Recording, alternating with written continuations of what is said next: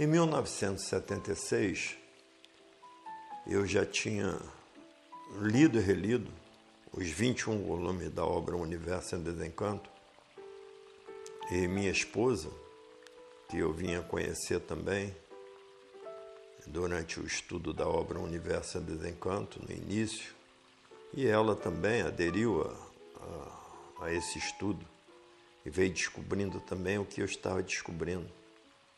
Nós vivendo no Rio de Janeiro, tivemos a decisão de morar no balneário de Camboriú para vender nosso, nossos trabalhos de artesanato, que na época era muito valorizado. Tudo que nós produzíamos, nós vendíamos. E sábado e domingo nós saíamos para fazer propaganda da cultura racional, com roupa branca, com a camisa, com o desenho da capa do livro na, na camisa. E saímos nós dois, todo sábado e domingo nós fazíamos propaganda no balneário de Camboriú o dia inteiro. Parávamos só para almoçar e continuávamos a propaganda. E terminamos de fazer a propaganda naquela cidade e a cidade vizinha, Itajaí, nós começamos a fazer propaganda lá. E caminhávamos pelas ruas, eu de um lado da rua e a minha esposa do outro lado da rua, fazendo a propaganda. Nós de branco, como eu falei, a camisa com o pórtico do desenho da capa do livro. E batíamos de porta em porta, trazendo para as pessoas a grande notícia. A descoberta da verdadeira origem da humanidade.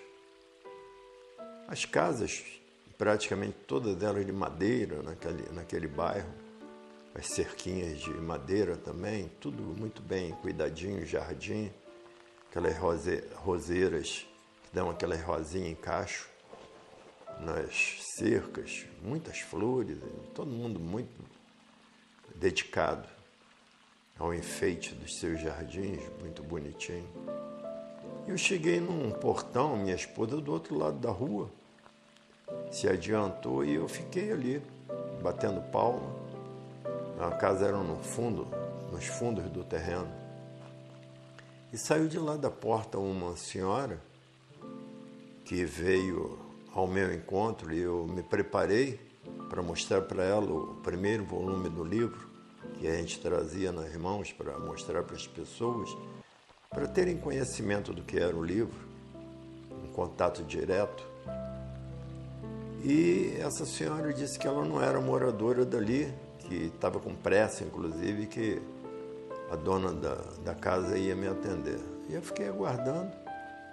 E realmente veio uma senhora de lá e veio em minha direção, me olhando e chegou perto de mim: O que, que o senhor deseja?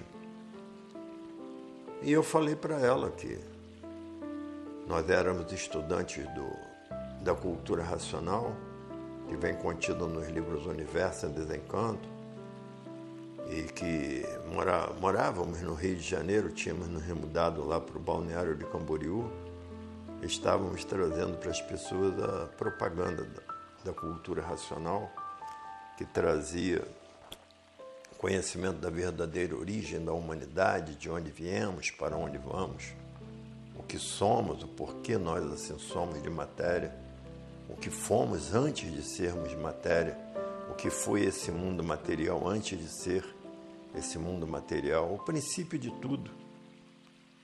Como aconteceu a verdadeira gênese universal. E ela antecipadamente pediu que eu nem falasse mais porque ela estava com visita e que não tinha muito tempo para me dar atenção. Mas que se eu tinha esses livros para vender, e eu falei para ela que ali no momento não, eu só tinha aquele primeiro volume que eu apresentava para as pessoas, para mostrar, né? Mas que eu poderia pedir ao, ao Rio de Janeiro para vir o, livro, né, que tinha gráfica, a gráfica em Nova Iguaçu, onde era fabricado os livros, onde era a residência do racional superior da Terra, o autor da obra O Universo em Desencanto, e que aquele que estava na minha mão, na segunda-feira, se ela quisesse, que era no outro dia, eu poderia levar para ela aquele primeiro volume e pediria outros que chegariam naturalmente até a próxima semana para não me faltarem os livros para mostrar para as pessoas. E ela disse então que eu procurasse ela na prefeitura de Itajaí, na tesouraria, que lá ela iria me contar a história dela, que o porquê dela tão de pronto, sem querer, que eu fornecesse o primeiro volume para ela. E na segunda-feira, eu saí de manhã de casa, pertinho, Balneário de Camboriú para Itajaí, e fui lá na prefeitura procurar a senhora Rosa Brasil, que ela tinha me dado o nome para mim procurar ela por esse nome. E me informaram onde era, cheguei lá, ela puxou uma cadeira, mandou sentar. E disse, agora eu vou contar para o senhor o porquê que eu estou querendo. Eu estou querendo tomar conhecimento dos livros do Universo em Desencanto. E ela dizendo que há 22 anos atrás, daquele momento que estávamos conversando, que foi em 1976, naturalmente, então, no ano de 1954,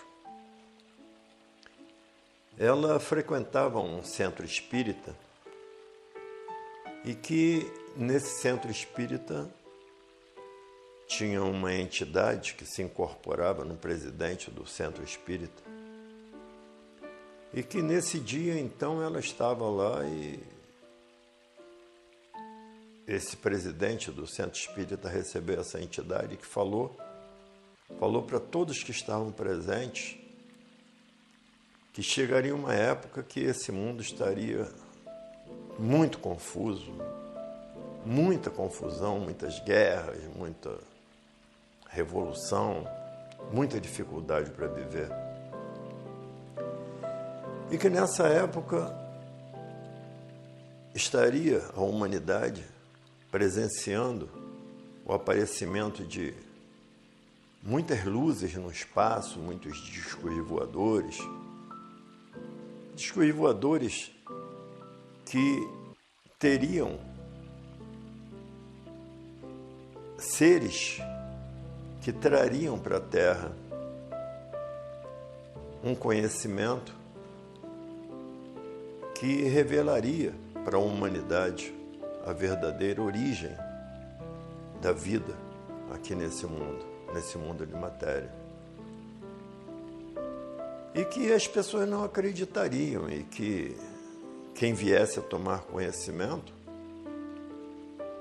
que fosse propagar a obra, que inclusive seria muito criticado por falta de conhecimento, quem escutasse que seria falado sobre o livro Universo em Desencanto iria naturalmente criticar, porque não teria conhecimento do conteúdo da obra.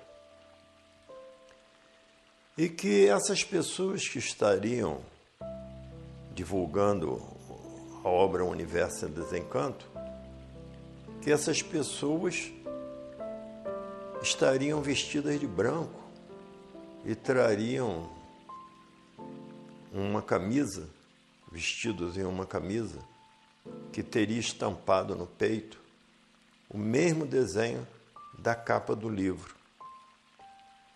E que quando ela me viu no portão da casa dela, como há 22 anos atrás tinha sido previsto que iria acontecer, ela se surpreendeu, porque era a visão que foi passada para ela naquele ano de 54, de que o conhecimento seria propagado por pessoas que usariam uma camisa com o mesmo desenho da capa do livro. E que ela realmente ela tinha esperado todo esse tempo e finalmente tinha chegado o momento dela tomar conhecimento do que aquela entidade naquela época tinha falado que viria a acontecer. E que eu procurasse pedir ao Rio de Janeiro a gráfica o segundo volume, terceiro volume, que eu fosse fornecendo para ela, que ela iria estudar os livros do Universo Desencanto e que ficava muito agradecida. E que nós fizemos então propaganda em Santa Catarina até 1979, quando eu já tinha feito com a minha esposa a divulgação da obra Universo Desencanto no balneário de Camboriú, em Itajaí, já tínhamos feito duas vezes as mesmas ruas, as mesmas pessoas, repetido a mesma notícia e que já tinha ido até para Florianópolis, porque lá tinha uma feirinha de artesanato, que foi aonde eu praticamente me encontrei comigo mesmo quando eu comecei a fazer aquelas perguntas mais é, evoluídas, mais necessárias de se saber sobre o porquê da vida, que a pessoa que pergunta o porquê da vida está fazendo uma pergunta muito evoluída. Quem quer saber realmente está maduro, está no ponto certo de vir se encontrar consigo mesmo. E então eu ia para lá para poder trabalhar, vender minhas, minhas, meus trabalhos artesanais. E encontrei, inclusive, pessoas lá com quem eu é, me comuniquei, convivi, fiz propaganda do livro. E uma pessoa que, que também, também trabalhava nessa feirinha de artesanato até veio a tomar conhecimento, começar a ler os livros do Universo em Desencanto. E é um irmão que eu tenho lá, com uma mente muito clara, muito evoluída, com um estudo dos livros do Universo em Desencanto desde essa época de 78, 79, e que ele veio inclusive a transmitir para outras pessoas que vieram a ler também e que já estão bem evoluídas, bem cientes do que nós estamos fazendo aqui nesse mundo e o porquê dele.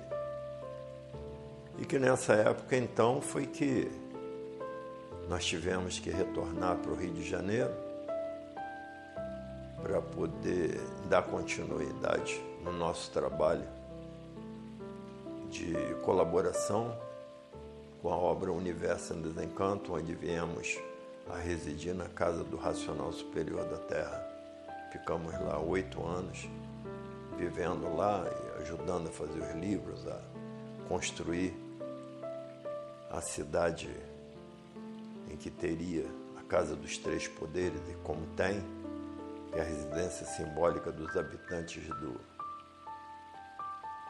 dos três planos desse mundo cósmico, que é o astral inferior, o astral superior e o mundo racional, a representação da existência da vida extraterrena aqui no mundo material.